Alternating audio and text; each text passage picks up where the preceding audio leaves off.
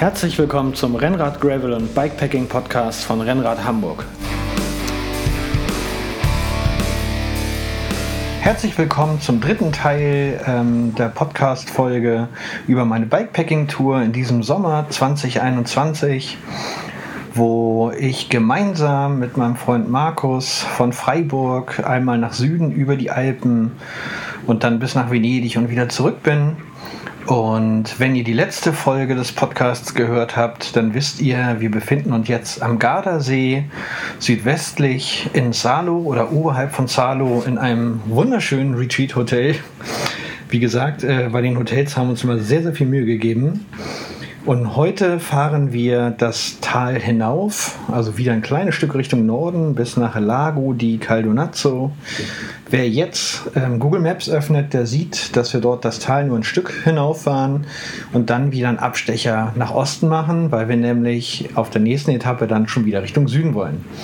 Wir verlängern unsere Strecke hier also, weil wir eben einen bestimmten Tag haben, an dem wir in Venedig sein wollen, weil wir da noch ein paar andere Leute treffen möchten die allerdings nichts mit Fahrradfahren zu tun haben.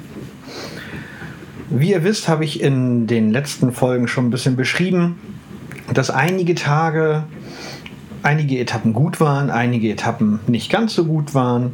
Und für mich persönlich lag das dann immer daran, dass ähm, nicht genug Berge um mich rum waren, dass nicht genug Einsamkeit um mich rum war oder dass Gravelstrecken fehlten. Und darüber haben Markus und ich natürlich auch am Abend in dem Hotel gesprochen. Und äh, das ist natürlich auch wichtig, damit alle glücklich sind, denn äh, jeder hat seine Vorlieben oder auch die Dinge, die er nicht mag.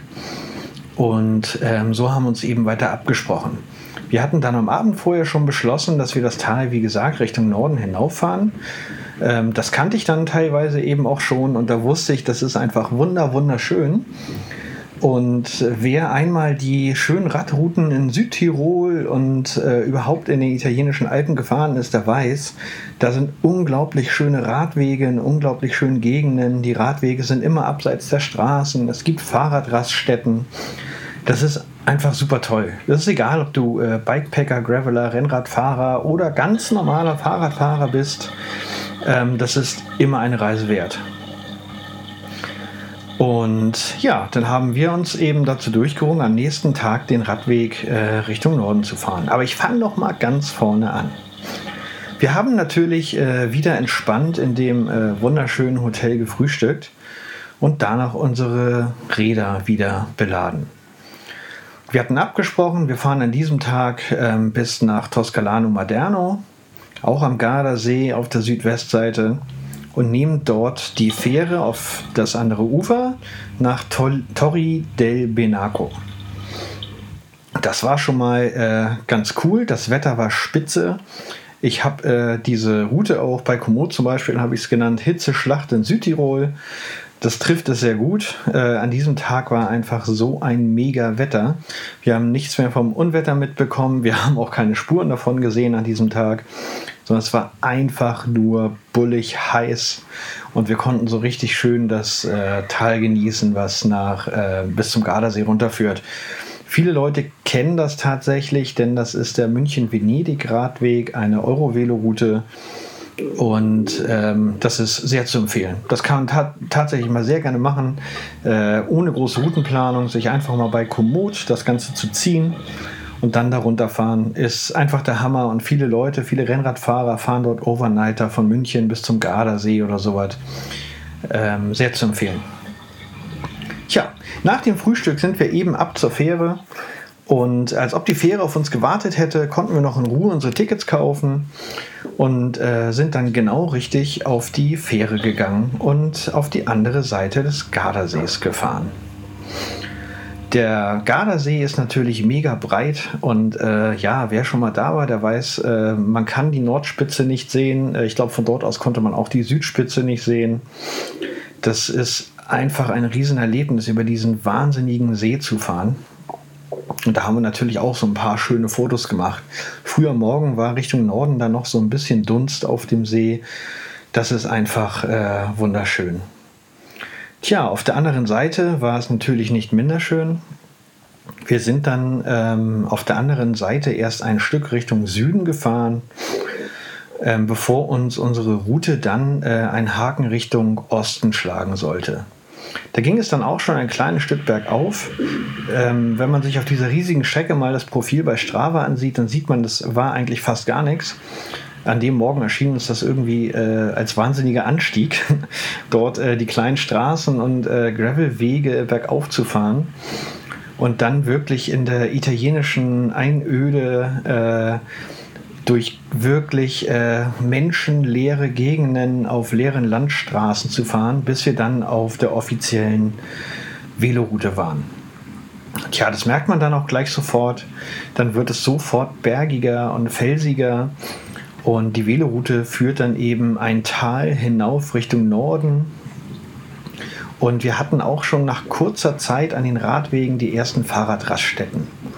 Ich glaube, wenn ich mich jetzt recht entsinne, äh, für Markus war das das erste Mal, dass er diesen Abschnitt fuhr und er war auch echt begeistert und äh, ich hatte vorher natürlich äh, die ganze Zeit davon geschwärmt, wie schön das ist, diese Radwegen mit den Fahrradraststätten hochzufahren. Und ich glaube, er hat das dann tatsächlich so ein bisschen verstanden ähm, und fand das auch total toll, dass man dort von den ganzen Autos weg ist. Und da hat er so ein bisschen, äh, so ein bisschen, ja, Blut geleckt, einfach diese äh, mega schönen Strecken zu fahren. Das hat mich natürlich sehr gefreut und äh, ich finde das auch toll auf so einer Tour. Man ergänzt sich dann einfach super in sämtlichen Belangen, egal ob das Strecke oder Equipment oder sonstiges angeht. Ja, das Tal geht dann äh, parallel zum Gardasee ein ganzes Stück Richtung Norden. Also genauer gesagt sind das ähm, so um die um die 40, 50 Kilometer, die man parallel zum Gardasee fährt, den aber gar nicht sieht, weil man eben ein benachbartes Tal hochfährt. Wir kamen dann auch nach einiger Zeit in äh, Rovereto an. Rovereto ist sozusagen die Stadt, die Riva del Garda am nächsten ist, mit einem Bahnhof. Da bin ich vor ein paar Jahren, als ich schon mal am Gardasee war, zum Beispiel ähm, dort in die Bahn gestiegen und dann bis nach Miran gefahren, weil ich eine andere Route über die Alpen, Alpen zurück wollte. Aber ab Rovereto kannte ich dann tatsächlich den Fahrradweg, der das äh, wunderschöne Tal Richtung Südtirol hochführt. Wir haben äh, wirklich sehr viele Fahrradraststätten genossen und ähm, ja, an fast jedem Brunnen unsere Flaschen wieder aufgefüllt, denn es waren hier im Schatten 34 Grad. In der Sonne weiß ich gar nicht, wie viel das dann war. Das Tal geht zwar bergauf, aber natürlich ähm, immer ganz, äh, ganz sanft. Also ist jetzt nicht so, dass man sich da hochquälen muss. Das ist wirklich sehr, sehr angenehm und aus beiden Richtungen super zu befahren. Also da muss man nicht sagen, ich fahre jetzt lieber aus der nördlichen Richtung, äh, weil ich dann nur bergab fahre. Das bringt auch wirklich kaum was, sondern man kann auch ganz leisure von Süden hinauf. In einem ganz kleinen Ort waren wir dann ähm, kurz hinter Rovereto da äh, war ich auch die paar Jahre zuvor schon mal und habe nochmal an der gleichen Stelle ein Foto gemacht, an einem Brunnen mit einer großen Säule, die nach oben steigt. Das war für uns in dieser Etappe so ungefähr nach 80 Kilometern. Und da haben wir nochmal unsere Köpfe unter Wasser gehalten und unsere Mützen ordentlich nass gemacht. Und als ich das letzte Mal an dieser Stelle war, war es tatsächlich genauso heiß. ja, nun ging es für uns weiter wir ähm, wollten kurz vor Trento Richtung Osten abbiegen, weil wir eben, wie gesagt, na, an den Lago di Caldonezza wollten. Ein kleiner See, der östlich von Trento liegt. Und das haben wir dann natürlich auch gemacht. Aber um an den See zu kommen, der natürlich dann letztendlich ein Tal weiter liegt, mussten wir noch über einen hübschen Berg. Und dieser Berg, der hatte etwas über 500 Höhenmeter auf 8 Kilometer. Ihr wisst ja, ich gucke mir meine Routen vorher nicht immer so genau an. Und deshalb bin ich dann immer wieder überrascht, wenn da so eine schöne Steigung kommt. Ähm, dieser Anstieg, eben wie gesagt, über etwas über 8 Kilometer, die 500 Höhenmeter, ähm, den möchte ich mal mit in den schwersten der Reise reinstecken, glaube ich, weil wir hatten an diesem Tag schon äh, über 100 Kilometer in den Beinen. Und ihr erinnert euch, äh, meine Kassette, die ich drauf hatte, die war überhaupt nicht ideal. Aber ich will hier auch nicht rumjammern. Ähm, immerhin ging der Anstieg äh, auf der Landstraße, die nicht sehr befahren war. Und ähm, auf Straßen sind die Anstiege eben immer nicht ganz so schlimm, als wenn du irgendwelche Feldwege oder irgendwelche Ministraßen fährst. Denn auch für Autos, also die Straßen sind gebaut, damit da Autos und auch LKWs hochkommen, ist dann etwas angenehmer.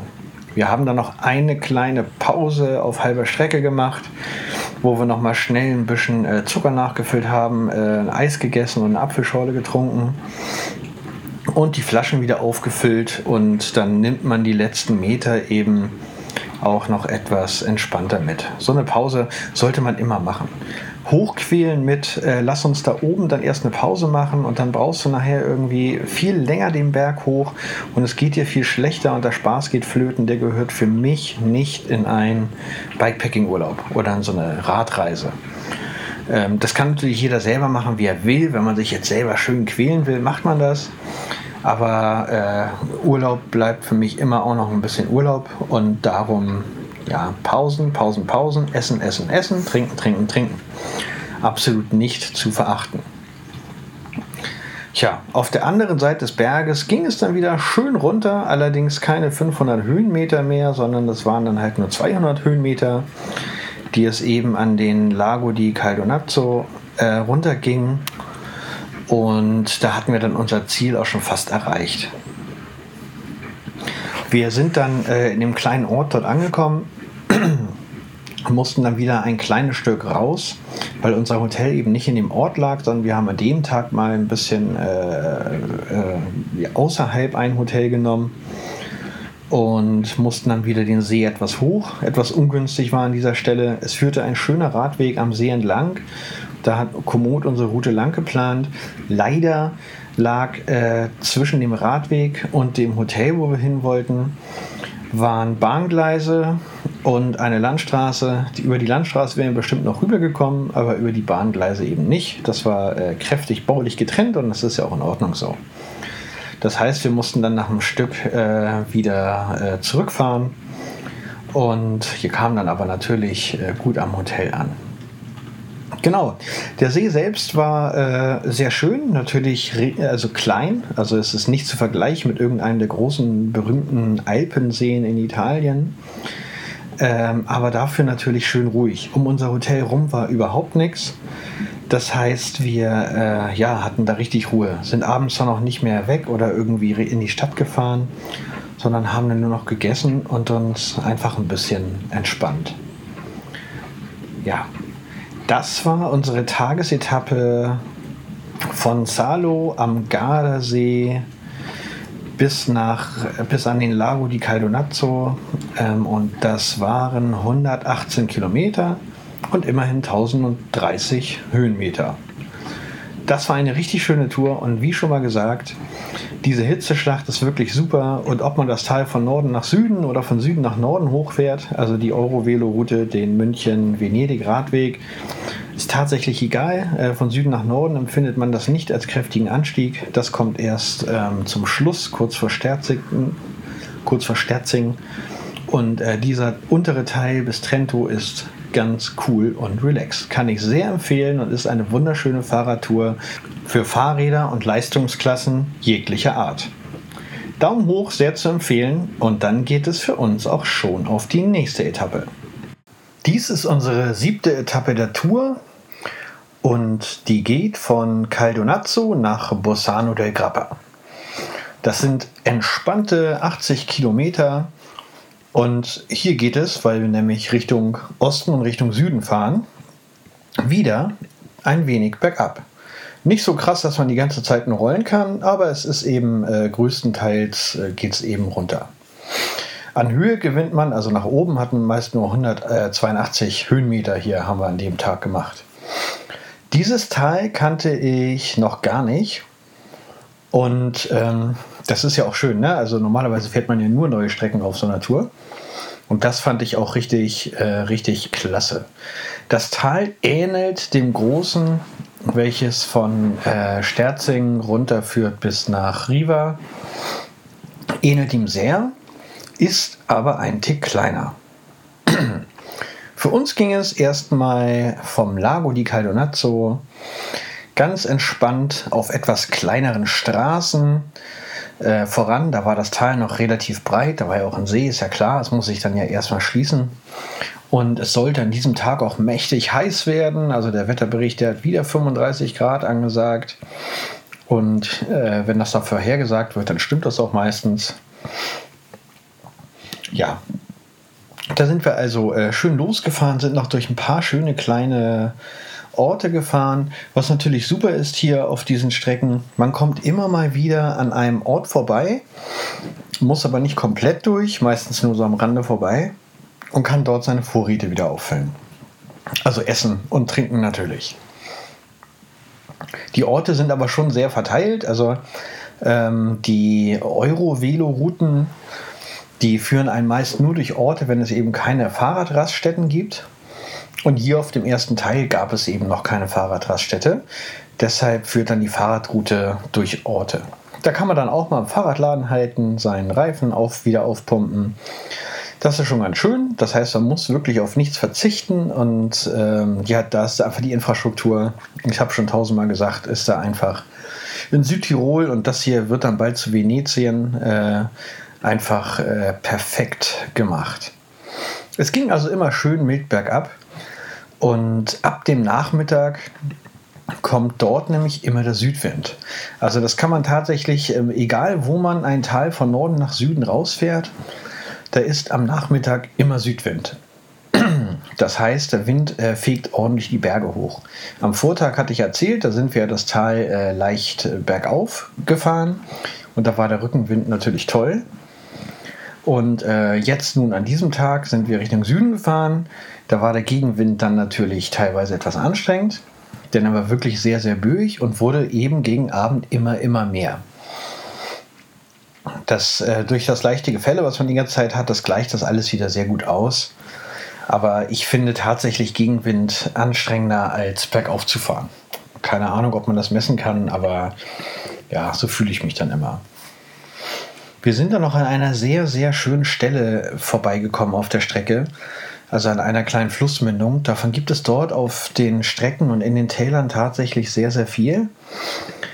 Ähm, da mündete dann nämlich ein kleiner Bergfluss, möchte ich aber sagen, kein Bergbach, in den großen Fluss, der durchs Tal ging. Das war in der Nähe von äh, Jingo. Und äh, das war wirklich richtig wunderbar. Da war so ein schönes, richtiges ähm, Flusskiesbett. Da haben wir dann auch Pause gemacht, uns ein bisschen ans Ufer gesetzt, äh, sogar noch mal die Schuhe ausgezogen und die Füße ins Wasser gehalten. Das war eine richtig tolle Badestelle, will ich jetzt gar nicht sagen, äh, aber es war einfach eine richtig, richtig schöne Stelle. Dort ging über den Fluss auch so ein schöner, breiter Holzsteg, wo man mit dem Fahrrad rübergefahren ist. Also so gibt es dort auf den Fahrradrouten eben immer wieder schöne äh, Überraschungen, wo man dann auch gerne mal anhält. Also ich halte dann immer gerne mal an an solchen Ecken. Tja, für uns ging es dann eben weiter das Tal runter. Wir haben dann schon gegen Ende des Tages äh, gesehen, dass so langsam ein paar Wolken aufziehen. Also es hat sich dann tatsächlich ein bisschen zugezogen. Es war natürlich immer noch brütend heiß, aber die Wolken wurden deutlich mehr. Hier in diesem Tal gibt es auch ähm, wieder die wundervollen und von mir hochgelobten Fahrradraststätten. Ich glaube, auf diesen 80 Kilometern waren zwei an der Zahl. Eine davon haben wir mitgenommen. Und ja, ich liebe sie. Ich wünsche, dass es auch in Deutschland so kommt. Ja, auf der Strecke gab es dann auch immer wieder ein paar kleine Gravel-Abschnitte. Dann gab es wieder wunderschöne Radwege und natürlich Berge, Berge, Berge ohne Ende. Je weiter wir Richtung Süden kamen, umso enger wurde auch das Tal. Was mir tatsächlich sehr gut gefallen hat. Durch den Südwind, der eben war, äh, wurde, hat das dann auch den Schwierigkeitsfaktor erhöht. Also das heißt, ist ja klar, durch ein schmales Tal, wenn der Winter hoch muss, muss der dann auch, wird er dann halt in den engen Tälern immer, immer schneller. Es fing dann auch leicht zu nieseln an. Jetzt nicht so schlimm, dass man irgendwie pitchnass wurde, aber es nieselte dann eben leicht, je weiter wir uns Bossano del Grappa näherten. Das letzte Stück ging es dann noch kurz bergab und weil der Gegenwind wirklich mittlerweile so krass war, also am Ende wurde es dann eben doch noch mal so ein bisschen äh, anstrengender durch den Gegenwind, waren wir dann auch ganz froh, dass wir angekommen waren. Wir hatten unterwegs ein Hotel gebucht, das war kurz vor Bassano, damit wir eben nicht mehr in den Ort rein müssen. Das war auch wieder so eine Art Wellness- oder Sporthotel. Ähm, als wir dann angekommen waren, haben wir auch tatsächlich gesehen, es war extra für Fahrradfahrer ein Hotel. Das heißt, die bieten dann eben Touren an, wo sie die Gäste mit Anhänger, meinetwegen das Tal hochfahren und die Gäste dann mit dem Fahrrad das Tal entspannt runterfahren können oder eben um, umgekehrt. Es war auf jeden Fall sehr nett und sehr schön und etwas äh, außerhalb des Ortes und somit natürlich auch sehr ruhig. Wir sind dann abends noch mal kurz raus, haben was zu essen gesucht und da waren so ein paar Wohnhäuser und zwischen den Wohnhäusern war tatsächlich auch eine kleine Pizzeria. So typisch in Italien, das ist mir dieses Mal wirklich total viel aufgefallen. Man findet halt immer irgendwo ein, eine Pizzeria oder ein Restaurant oder sonstiges, die total versteckt sind. Und äh, ja, also wenn die Geschäfte dann dort wieder aufmachen, so gegen 17 Uhr, dann ist es noch total leer und abends ist das einfach proppevoll. Ich habe den Eindruck, ähm, dort in Italien muss man in jedem Restaurant reservieren, wenn man abends dort was essen möchte. Wir waren halt noch einen Tick früher da und für uns hat das noch gereicht. Und wir konnten dort in Ruhe was essen. Aber ich könnte mir wirklich vorstellen, dass man dort, wenn man äh, Urlaub macht und dann erst abends um 8 oder so etwas essen möchte, dass das dann ganz schön eng wird. Ja, das Hotel, äh, habe ich ja schon gesagt, es war ein Fahrradhotel.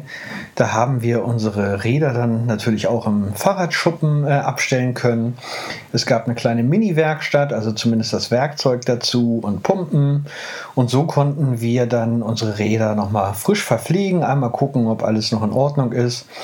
Das macht auf so einer Reise wirklich Sinn. Selbstverständlich hatten wir auch Werkzeug mit dabei, aber dadurch, dass das Hotel darauf ausgelegt war, ähm, war natürlich auch der Platz dazu da, das zu tun.